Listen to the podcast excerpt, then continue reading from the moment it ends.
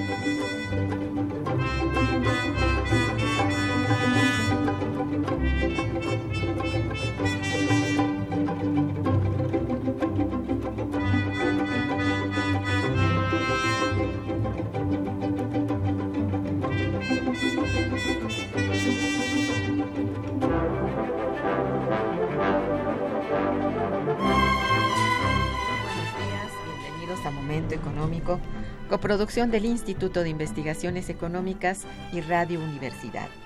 Les saluda Irma Manrique, investigadora del Instituto de Investigaciones Económicas, hoy jueves 25 de mayo de 2017.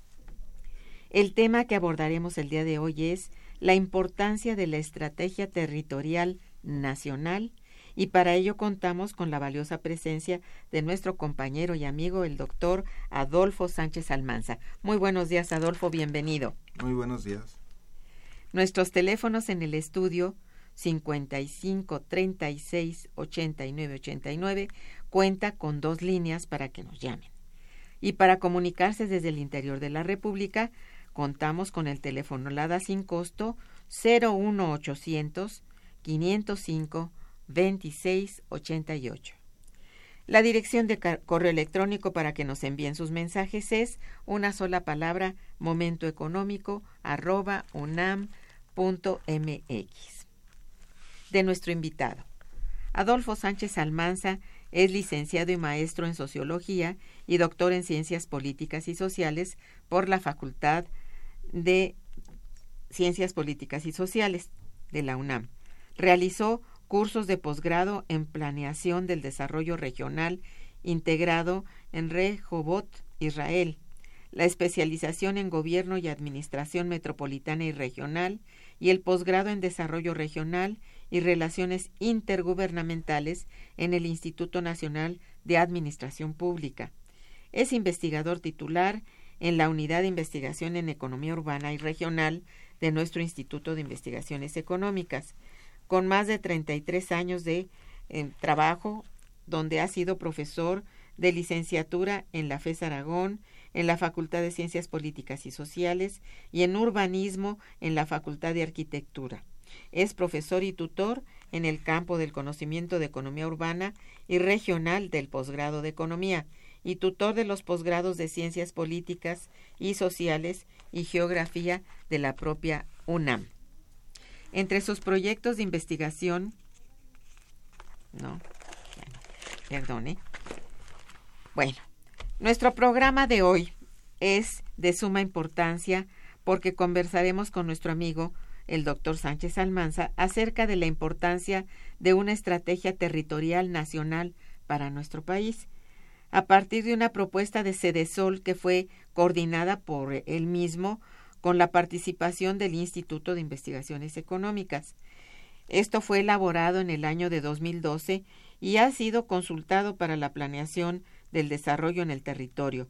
Por ello, cedo la palabra a nuestro compañero invitado Adolfo Sánchez Almanza para que nos explique cómo surge la estrategia territorial nacional, cuál es el objetivo principal y cómo se dio el binomio entre Cedesol y nuestro instituto. Por favor, Adolfo. Sí, eh, bueno, pues en primer lugar, muchas gracias por la invitación, Irma, y por la oportunidad de poder platicar eh, de este tipo de proyectos que hacemos en nuestro instituto y en la UNAM, y en este caso en relación con, con algo que tiene que ver con la planeación del desarrollo territorial y en particular con una visión de largo plazo. Sabemos que los temas coyunturales nos avasallan, hay una cantidad de problemas que hay que resolver en el corto plazo, pero el corto plazo construye el largo plazo. Y al revés. Y lo que estamos ahora ah, viviendo tiene que ver justamente con ese tipo de problemas que algunos hemos resuelto y otros se nos han acumulado como problemas. Entonces hay preocupación en varios sectores, en particular en el sector público hay la responsabilidad del Estado para atender el fomento del crecimiento económico, que se genere empleo, que haya competitividad, es decir, este cómo el Estado debe de regular al mercado y por otra parte lograr condiciones de una justa distribución del ingreso y la riqueza, o sea, los objetivos sociales del Estado. Eh, eso ha llevado a una planeación más de tipo vertical, sectorial, y lo que estamos viendo crecientemente es que hay que considerar la dimensión espacial. El territorio es muy importante. Y entonces, eh, en el caso de este trabajo, eh, los colegas de Sede Sol se acercaron para que, con base en la experiencia que ya teníamos en el instituto de muchos años, yo recordaría toda la obra pionera del doctor Ángel Basols, por ejemplo, en materia de geografía económica y lo que se hace en la unidad de investigación de economía urbana regional, nos eh, pidieron que desarrolláramos esta estrategia territorial nacional que la terminamos en el año 2012 a partir de una serie de eh, obligaciones institucionales de la misma sede Sol en ese momento, cuando los temas de planeación urbano regional los tenía a su cargo la sede Sol. Ahora ya pasaron a la SEDATU. De hecho, se creó esa secretaría para que se encargue de la planeación eh, territorial del país. Y hay una serie de eh, temas que tienen que ver el por qué. Porque con un diagnóstico aproximado se justificaba hacer la estrategia. Eso es. Eh, y, podríamos irlos mencionando, eh, si gustas, eh, a lo largo del programa. Pero en términos generales, ¿qué aspectos toman en consideración fundamentalmente? ¿Cuáles son esos aspectos? bueno, uno es la obligatoriedad jurídica del Estado de formular una estrategia de planeación de largo plazo, que es lo que se llamaría un modelo de país. ¿no? Eh, que sabemos que es difícil ver el largo plazo, pero hay que hacerlo. Hay países como China o países exitosos que están planeando 50, 100 años adelante y nosotros a veces cada sexenio volvemos a inventar nuestro país. Entonces, hay, ese es un punto y la otra es eh, la necesidad de garantizarle a la población un desarrollo más equilibrado en donde los temas fundamentales son eh, la fuerte concentración y dispersión que hay en nuestro sistema de asentamientos humanos, en donde no toda la población tiene acceso a bienes y servicios de manera justa, equilibrada, como debería de ser para cualquier ciudadano del país. Entonces, esas son preocupaciones fundamentales. Exacto. Eh, pero un elemento muy importante que acabas de mencionar es el marco jurídico que comprende esta estrategia territorial, debido principalmente a que dicho marco considera tanto los asentamientos humanos como el equilibrio ecológico. Háblanos a propósito de esta parte, por favor. Eh, sí, bueno, cada vez más en los marcos jurídicos, tanto nacionales como internacionales, se considera la sustentabilidad.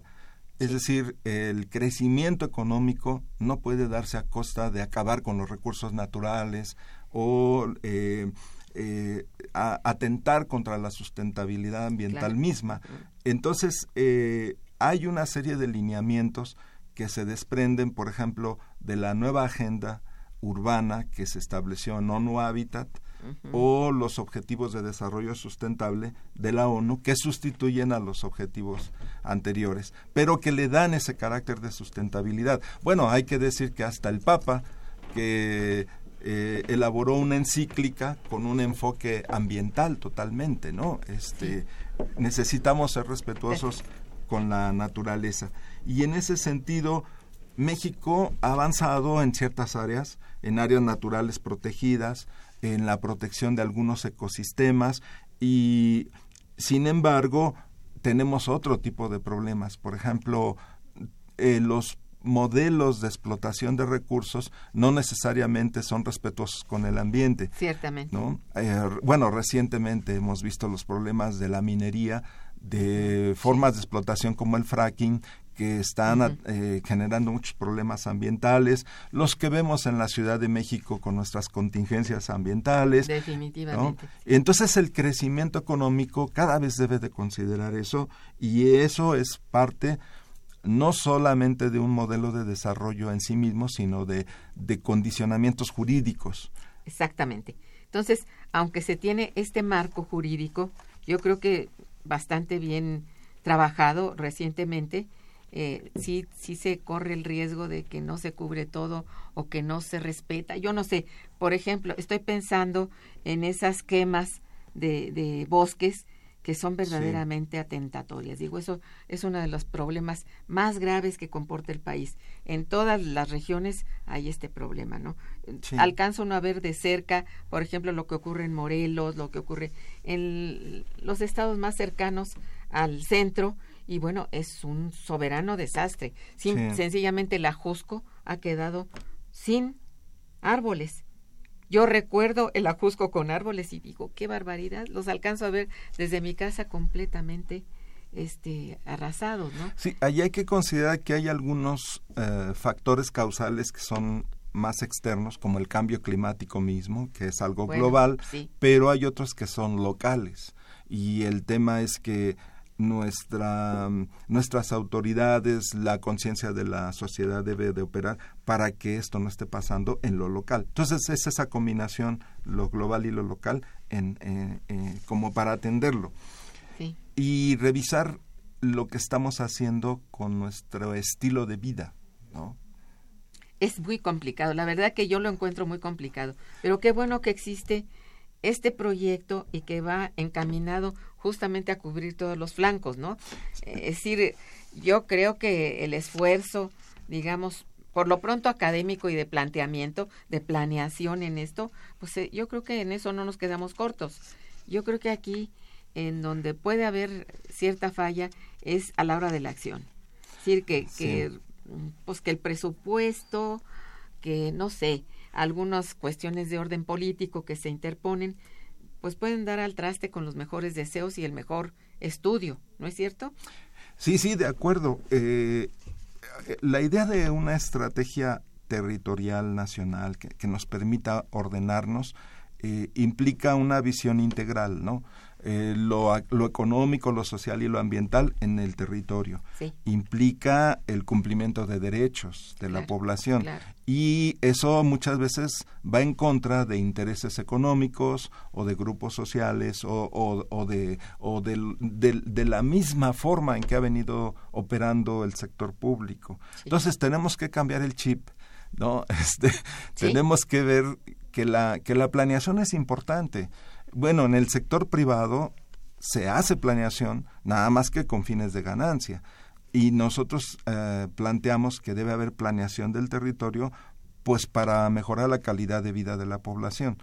Y ahí hay una serie de elementos que obviamente hay que considerar las fuerzas del mercado. Claro. ¿no? Y ahí, por ejemplo, yo diría rápidamente que tenemos pasamos de aquel modelo de sustitución de importaciones al modelo de apertura comercial y eso nos modificó mucho los asentamientos del país no el desarrollo se ha ido del centro hacia el norte las ciudades fronterizas el bajío ahí ha habido más crecimiento y el sur sureste se nos ha ido rezagando. Entonces eh, ahora estamos enfrentando la era de Trump de incertidumbre, de quién sabe qué va a pasar, pero lo que sí estamos viendo es un cambio de bloques económicos en el mundo. Y entonces, en términos económicos, sí tenemos que planear, aunque haya cierta incertidumbre, inducir al país por alguna ruta y decir, bueno, qué puertos del país hay que fortalecer, qué carreteras, dónde debe haber crecimiento económico esperado y por lo tanto la infraestructura, el equipamiento, los servicios deben apoyar ese desarrollo económico, pero hacerlo de una manera sustentable. Y lo otro, pues que la distribución de la riqueza mejore. Claro, e es, es un gran, ¿cómo te diré? Un reto muy fuerte. Porque se trata de un, de un fin colectivo, de un fin común para toda la población, no es un fin de ganancias específicas por para individuos. Eso no, no, está, no está presente, es complicado, yo lo entiendo. Bueno, para seguir hablando sobre esto, vamos a hacer una breve pausa musical y regresaremos. Quédense con nosotros, por favor. Está escuchando Momento Económico.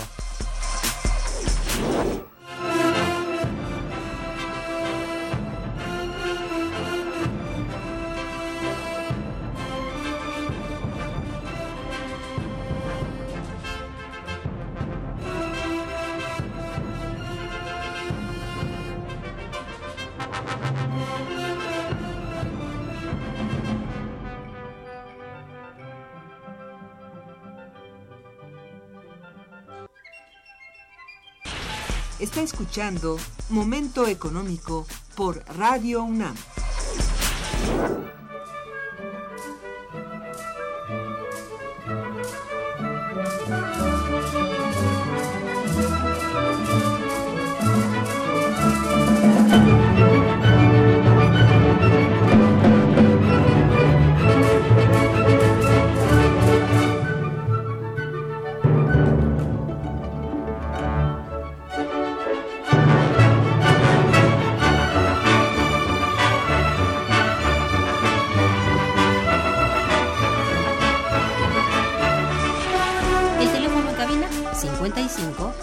Seis 89 89.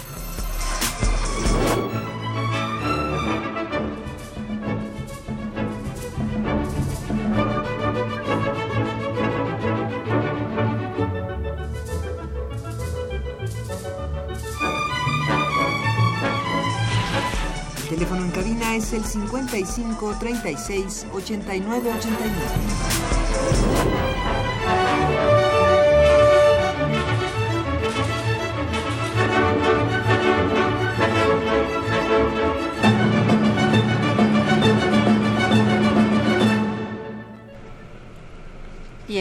Al parecer, Adolfo, esta estrategia ha sido diseñada tomando en consideración componentes económicos adversos como son la pobreza, por supuesto, la marginación y la crisis económico-financiera que nos ha aquejado desde 2008-9.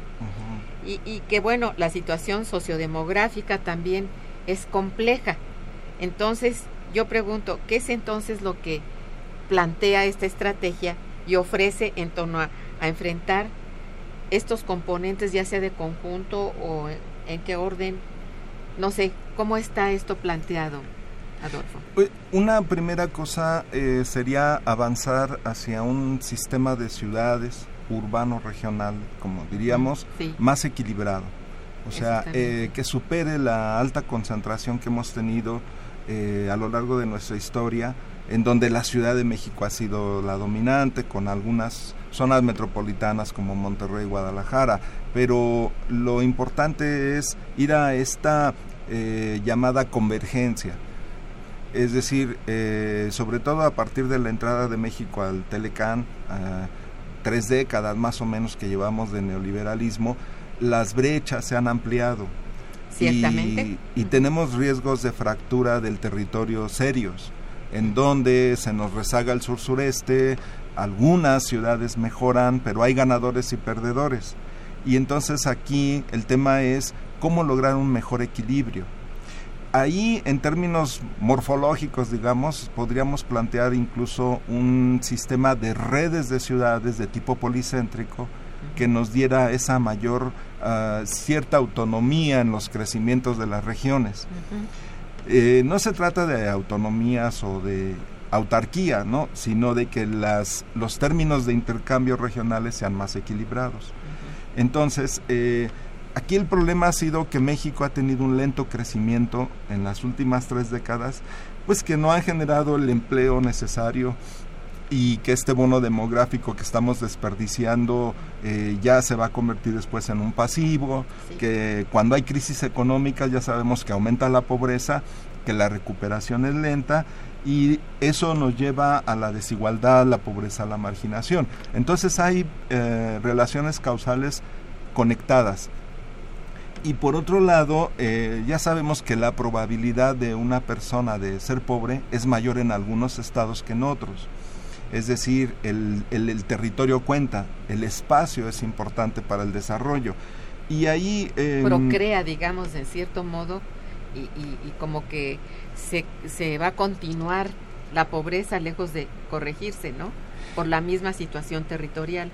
En algunos lugares que ya están detectados, ya sabemos que la pobreza, la marginación es más intensa en las localidades dispersas, en zonas indígenas, en zonas rurales, que tienen difícil acceso.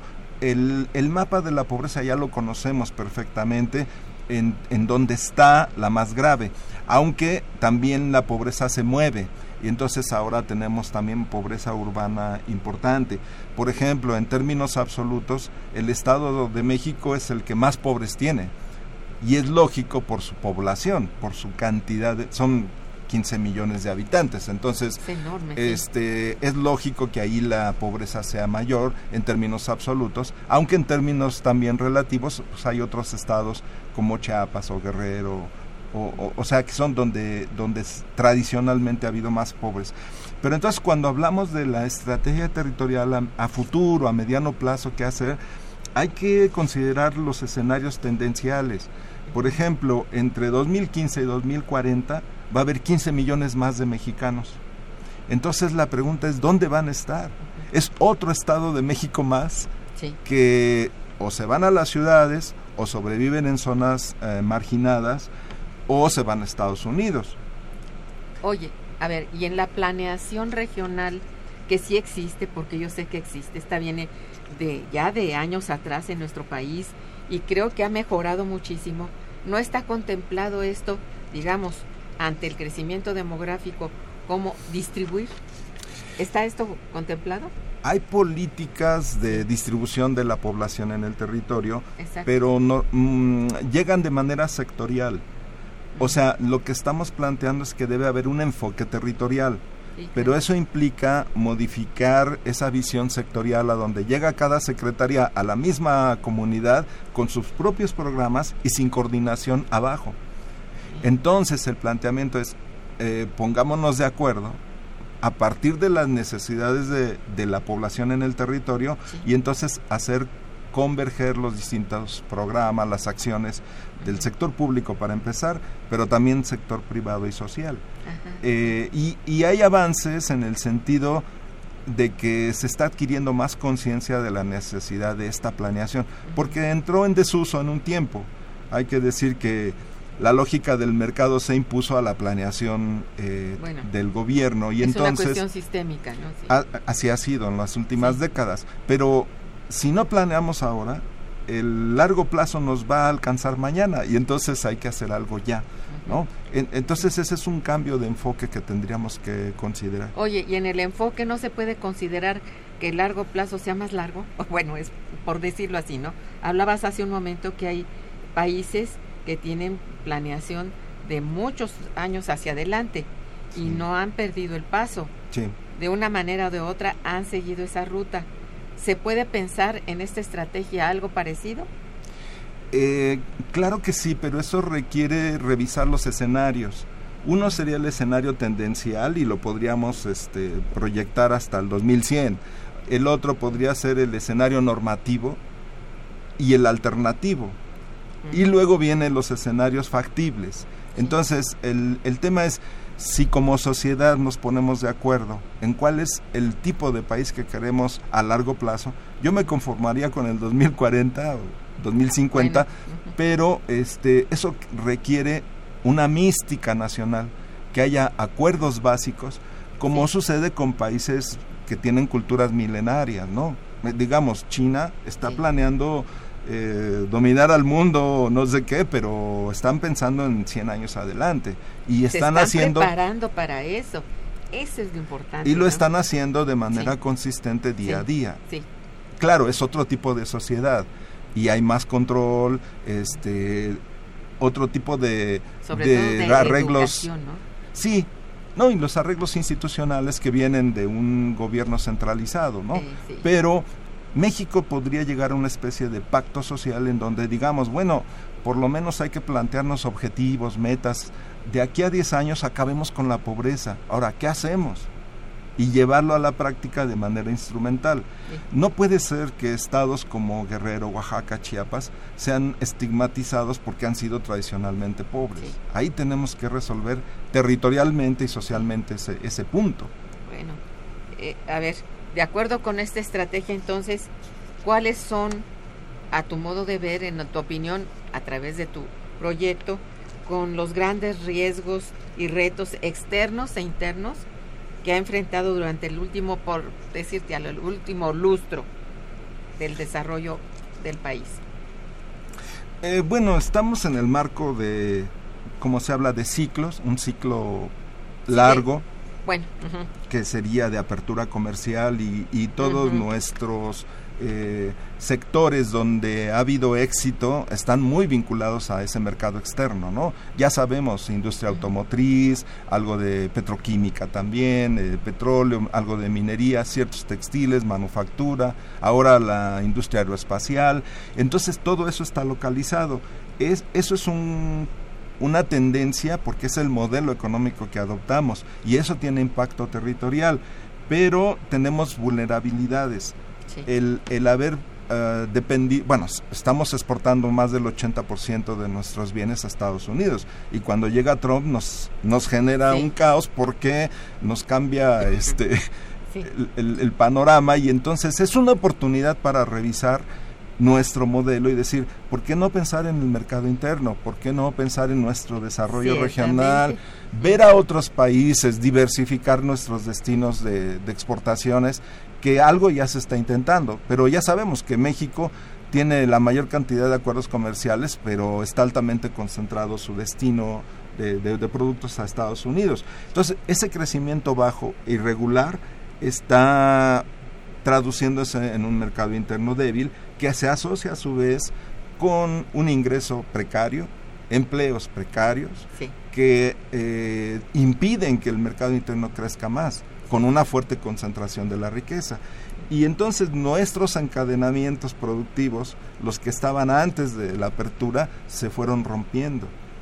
Entonces, sí, ok, México va a seguir siendo parte de, los, de las cadenas globales de valor, pero hay que pensar en las cadenas nacionales también y entonces nuestras infraestructuras, los equipamientos, tendríamos que diseñarlos en función del desarrollo interno. No solamente tener carreteras y trenes para mandarlos a Estados Unidos, sino pensar en, en el país. ¿no? Es, esa es una, una parte y nuestra estructura económica va cambiando los ingresos petroleros ahora van a ser menores, vamos a depender de inversión extranjera, de remesas o de turismo. ¿Dónde están esas, e, esas eh, digamos, em, motores, que son los motores del crecimiento del país? Hay que encontrarlos y en todas las regiones hay potencial, solo que hay que hacer un desarrollo de ese potencial apropiado a la región, con un buen enfoque sustentable y, poder este, superar cosas que ya se nos acumularon, ¿no? El, el, Como que de pronto nos abrió los ojos este asunto de, de la negativa de Trump a seguir con el Tratado de Libre Comercio. Y esto, bueno, ¿tú piensas que el dejar de participar en este tratado afectará considerablemente, digamos, el, bueno, el, el crecimiento económico nacional, ya no digo el desarrollo, el desarrollo no hay, pero el crecimiento económico nacional. Bueno, sabemos que sí, o sea, hay cadenas de valor que ya están establecidas y que entrarían en riesgo. El, caso este típico de la industria automotriz. Hay que ver que para tener el automóvil final, los insumos pasan por la frontera con Estados Unidos muchas veces. Así es, Y ya sabemos que hay estados de Estados Unidos que tienen una alta integración comercial con los estados mexicanos.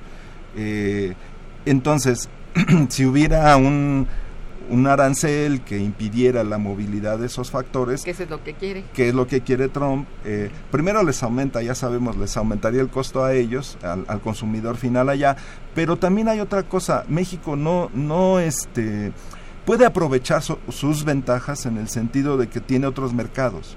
Y por eso siguen llegando algunas industrias automotrices, la, las coreanas, las japonesas, las alemanas ya están, porque no solo Estados Unidos es el destino principal.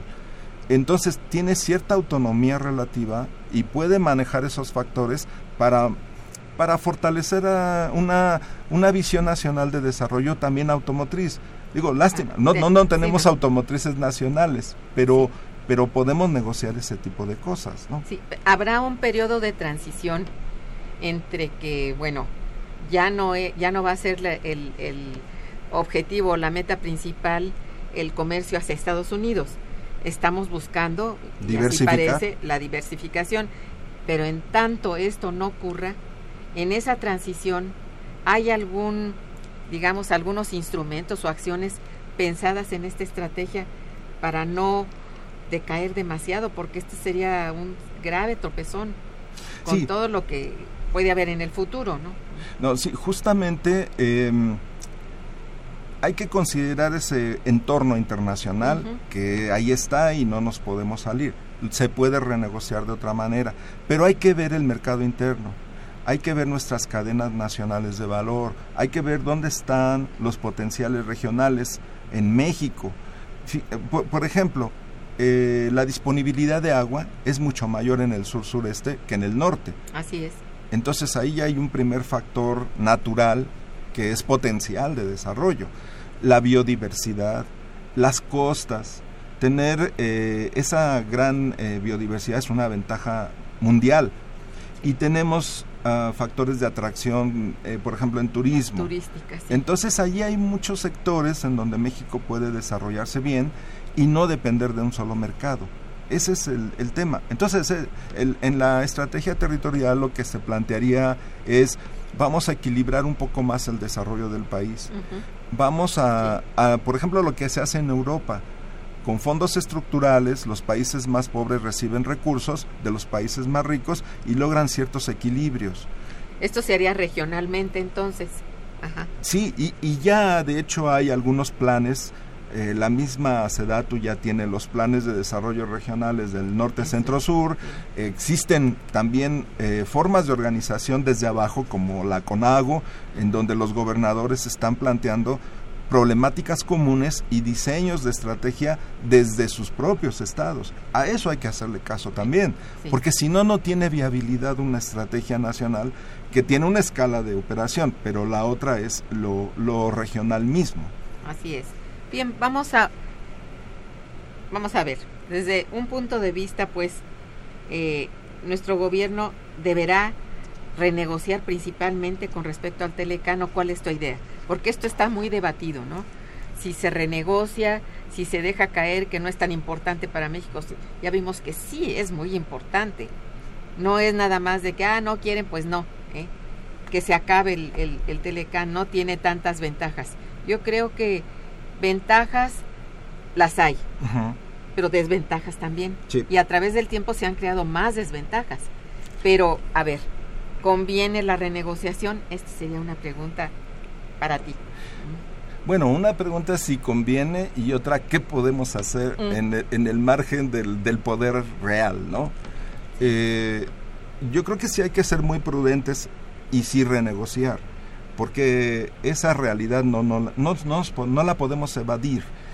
Cuando uno ve el impacto en las regiones del tipo de empresas que ya llegaron, hay que ver el bajío.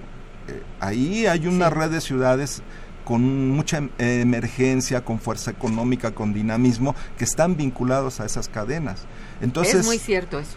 Eh, no se puede tomar una decisión caprichosa y, y me voy a estilo Trump, sino hay que tener cuidado en el impacto que generaría en muchas eh, regiones. Sí. Hay una demanda ahí muy importante de industrias, eh, de proveedores, de capital humano, de jóvenes que se están eh, educando para entrar a trabajar en empresas. Entonces hay una dinámica económica, social, de inversión, de generación de empleo muy importante que hay que tener cuidado. Eh, ahora, hay que negociar con dignidad también. La otra, ¿no? Pues sí. es, es, decir, pues este, si me quieren imponer cosas, no, yo tengo capacidad de negociación, pero los impactos regionales en el país son diferentes como decíamos, hay ciudades que ganan en, la apertura y ciudades que pierden. El tema es qué hacemos con las que pierden. Y en esa renegociación hay que pensar en esa visión territorial. Sobre todo esta, ¿no? Y que ya es muy grande la que pierde. Así es, así Y por razones no tanto del Telecán, por razones internas, habría que verlo así. Así Aquí es donde habría que dirigir bien pues las acciones, ¿verdad? Sí, hay que diferenciar los impactos externos de lo que estamos haciendo mal dentro del país. el tema de la seguridad, hombre, eso es terrible. La impunidad, la violencia y todo eso está desincentivando la inversión en muchas regiones. Eso es un asunto interno. Entonces, si no hay eficiencia y, y que ahí es un asunto de orden intergubernamental, es federación, estado, municipios trabajando para resolver el tema de la seguridad. Eso es clave y, y, es un asunto interno. Es interno, es lo que yo decía. Sí. ciertamente, bueno, lo otro sí, habría que ver la manera de mantenerlo, estimularlo y, todo lo que está caminando ya en, en forma pues adecuada, vamos a decir así, y de, de conveniencia para el país, pues que siga, ¿no? pero levantar lo otro, ¿no? Así es. Y que sí es una obra interna, Sí. Mira, han llegado aquí preguntas que si tú me permites voy a leerte. Por Este es, por ejemplo, de Manuel Munguía, quien te felicita por el tema y tu trabajo y también al programa. Muchas gracias, señor Munguía. Dice, este modelo está agotado en sus posibilidades, fomentando la concentración por lo que no podremos ni siquiera planear el cambio que nos favorezca. Al gobierno mexicano no le interesa más que ir con la influencia globalizadora y pauperizante. Es momento de que la UNAM ponga su huella para salir de la situación. Ya basta de esta narcocracia huachicolera. ¿Qué opinas? Eh, bueno, sí, que hay muchos elementos del modelo de desarrollo, diríamos, del país que ya se agotaron. Eh, el tema más grave que yo diría es la manifestación de la pobreza, de la marginación, de la desigualdad en muchas regiones del país. que están explicando la migración a Estados Unidos, entre otras cosas, y obviamente su conexión con la violencia, con, con el crimen organizado, porque muchas personas eh, no tienen empleo y en parte se desesperan y, se recurren al crimen. Pero, pero también el, el tema de, de, la concentración que menciona el señor Munguía. Hay muchas formas de concentración que son resultado de ese modelo y que es gravísimo. La concentración de la riqueza, para empezar, en términos de, grupos sociales, pues pero también la concentración territorial de la riqueza. Y por eso en, en este enfoque que planteamos es combinar una visión más equilibrada que vaya de lo sectorial también y lo territorial. Es decir, eh, tenemos que generar mejores condiciones de vida en localidades pequeñas, en zonas rurales, ciudades medias y que no necesariamente tengan que depender de los grandes centros urbanos. Esa concentración espacial es un resultado también del modelo que hemos adoptado. ¿no? Tiene razón. Eh, sí, es una cuestión de, de pues verdaderas políticas públicas llevadas a, cabo, o sea, en acción. Bien, don ah, la señorita Sandra Olmedo, que también te felicita, dice, las delegaciones debieran estar asesoradas, pues hay asentamientos en zonas verdaderamente riesgosas. ¿A quién se puede consultar para buscar asesoría? Pregunta.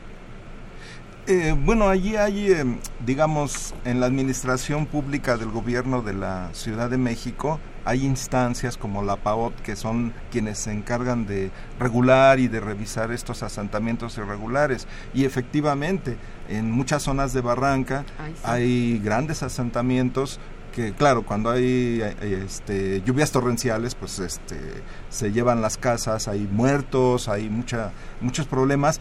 Eh, eso es muy en lo local. Yo creo que tanto el gobierno central como las delegaciones son los responsables justamente de evitar ese tipo de asentamientos. Eh, y lo vemos no solo en la Ciudad de México, hay lugares en donde a partir de de sobre todo de negociar con el uso del suelo en zonas de reserva han estado ocupándose esas áreas y eso es un error gravísimo no eh, tanto por la población misma como por el tema ambiental y mucho es la marginación de la población. Si no es tanto que la gente quiera estar en riesgo así es. va donde hay. Y hay en las zonas pues, peores no riesgosas ni siquiera preguntan si se puede o no. Digo bueno, ahí habría que hablar de políticas públicas. Exacto. Y, y, yo, bueno, sabemos que, por ejemplo, hay estos programas de reservas territoriales para zonas urbanas, pero que deben ser reservas accesibles a los ingresos reales de la población. No, no podemos pensar en los grandes fraccionamientos de lujo, sino en el suelo para pobres, en el suelo para gente de bajos recursos, que, que a su vez sean seguros. Y el Estado tiene que utilizar esas reservas para esos fines sociales. La vivienda popular, a eso hay que ponerle atención. Exactamente, porque se ha dado muchos permisos para construcción a muchas inmobiliarias y en zonas verdaderamente, vamos, ya no diría riesgosas, en zonas donde ni siquiera hay suficiente agua para, para repartir entre todo lo que están construyendo y lo ya existente, ¿no? Afectando a la gente originaria de, de la zona, del lugar. Pues eso sí, este, digo, se plantea como la necesidad de que si existe la política pública, aplíquese como se debe. Y si no, pues hágase, ¿no? Y destinarle recursos, en serio. Eso, destinarle recursos. No, ok. Bueno, vamos a hacer un puente musical y regresaremos. Está escuchando Momento Económico por Radio UNAM.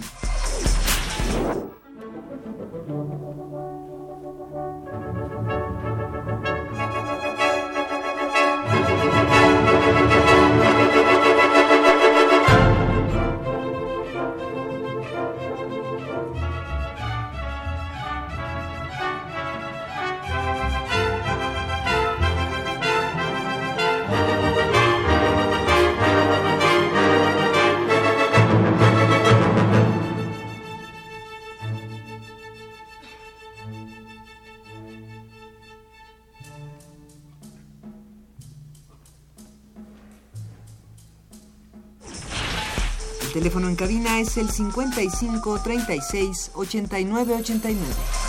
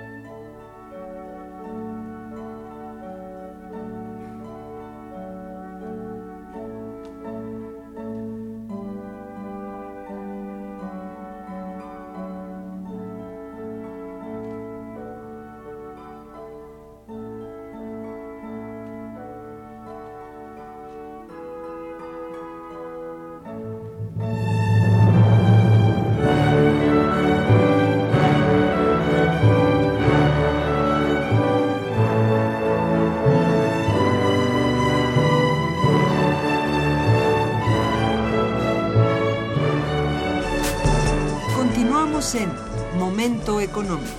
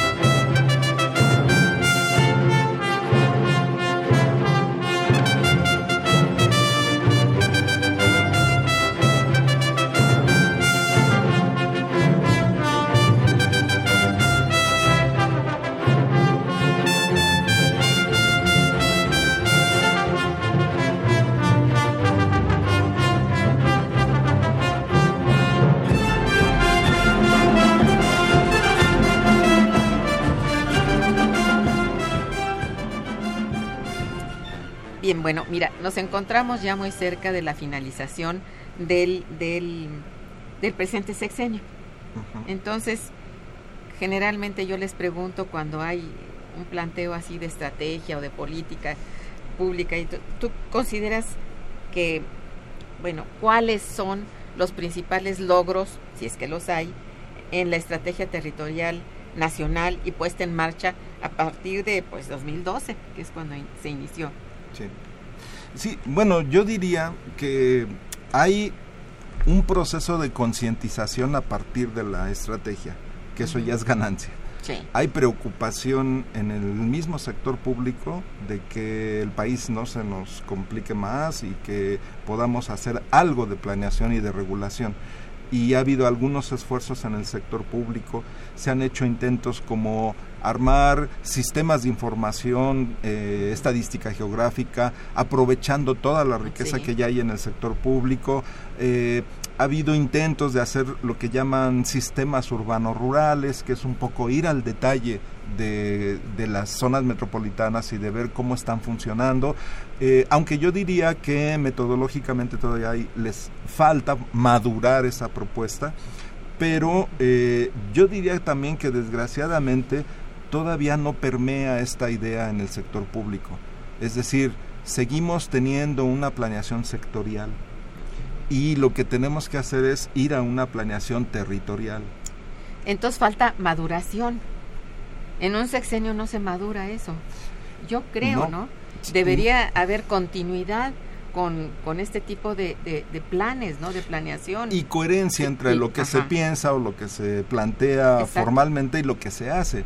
Hay que recordar que en México ha habido esfuerzos muy importantes de planeación regional, las cuencas hidrológicas, por ejemplo, y hubo muchos recursos para, para diseñar ese modelo, los polos de crecimiento de Perú que, que funcionaron en muchas ciudades de México, pero había un Estado comprometido con ese diseño. Es esto. Entonces ahora que el mercado resuelve todo, ya no, la planeación no la ven como, la ven más casi como un estorbo. Y entonces eso, eh, si mantenemos esa idea, eh, el país se nos va a ir al hoyo. O sea, tenemos que hacer planeación en serio.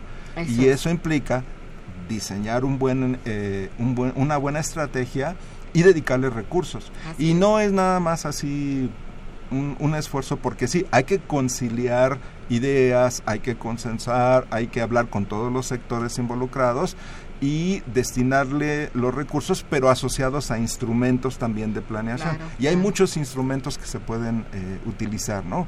Entonces, en tus propuestas, ¿tú tendrías alguna idea acerca de qué instrumentos o qué propuestas armadas podrían eh, ponerse en marcha?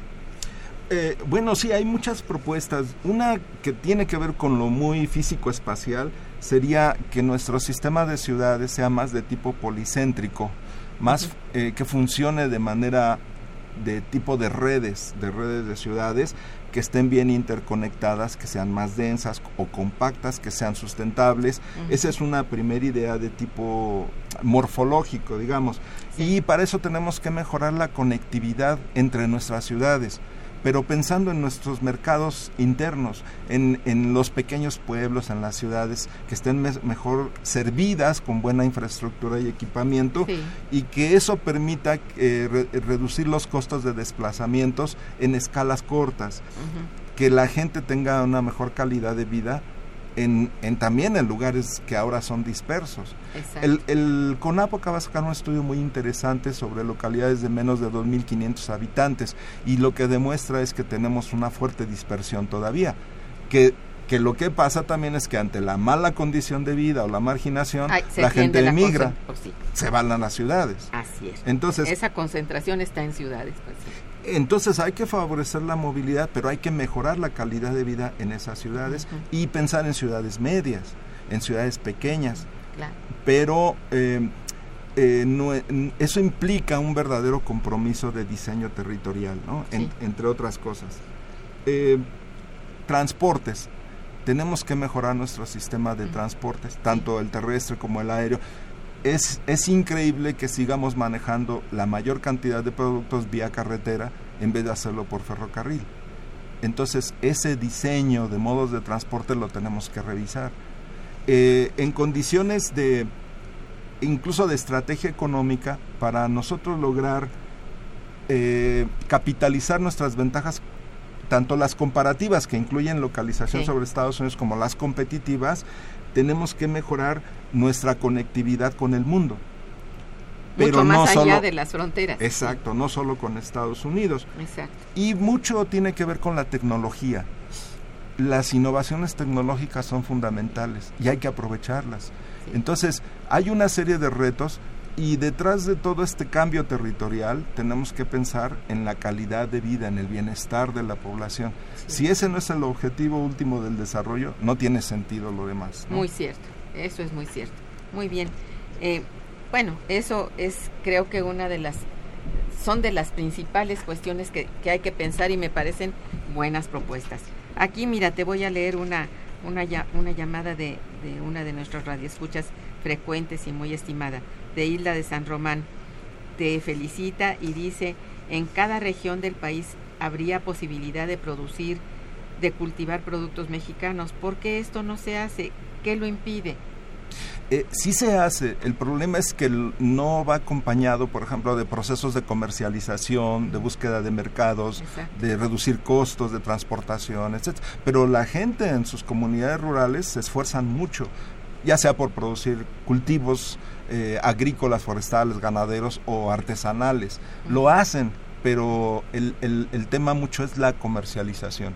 Entonces, el valor agregado no se fija en la localidad, sino que este, fluya hacia el exterior. Sí, que se distribuya, exacto. Así es. Y otra cosa que dice, hablando de estrategia territorial, en Europa se construye respetando las construcciones pasadas. ¿Por qué no se hace lo mismo en México, respetando nuestro pasado? Bueno, ahí tenemos un tema de paisaje histórico, cultural, que lo hemos ido destruyendo y eso sí es terrible porque la memoria histórica visual, arquitectónica, es fundamental para la cultura de un país. Y veamos países como, o ciudades como el caso de París o de Londres, que son icónicas, ¿no? Pero México no, no hemos tenido esa capacidad de respeto a, nuestra arquitectura, ¿no? Y entonces hemos dejado que el mercado, que los desarrolladores eh, se vayan a lo que se llama el proceso de gentrificación, a ocupar zonas históricas y esto, y, creo que hay falta mayor regulación. Pues sí, pues que se haga, ¿no? Que, se cumplan. Exacto. Mira, lamentablemente ya nuestra emisión de hoy está llegando a su fin y yo quiero de verdad agradecerte eh, por haber estado en Momento Económico y compartiendo con nosotros estos avances en tu proyecto que espero que prosiga porque tengo la idea de que esto es parte nada más y habría que seguir en lo que queda de, pues no sé, de, del tiempo, en lo que ustedes hayan calculado que hay que hacerlo, una estrategia más completa, más en el tiempo, como dices tú, de largo plazo, ¿no? Así es. Ojalá que pronto la completen y la tengan y aquí la vemos. ¿Te parece? solo decir que justo la nueva Ley General de Asentamientos Humanos obliga a hacer una estrategia nacional de ordenamiento territorial y e, este ah, en eso estamos ahora tratando de influir un poco y de trabajar. Pues adelante, Adolfo. A ti y a todos los que están contigo, felicidades. Bueno, estuvo en los controles técnicos Socorro Montes, en la producción Araceli Martínez y Santiago Hernández en la coordinación y conducción, Irma Manrique, quien les desea muy buen día, pero mucho mejor fin de semana. Gracias.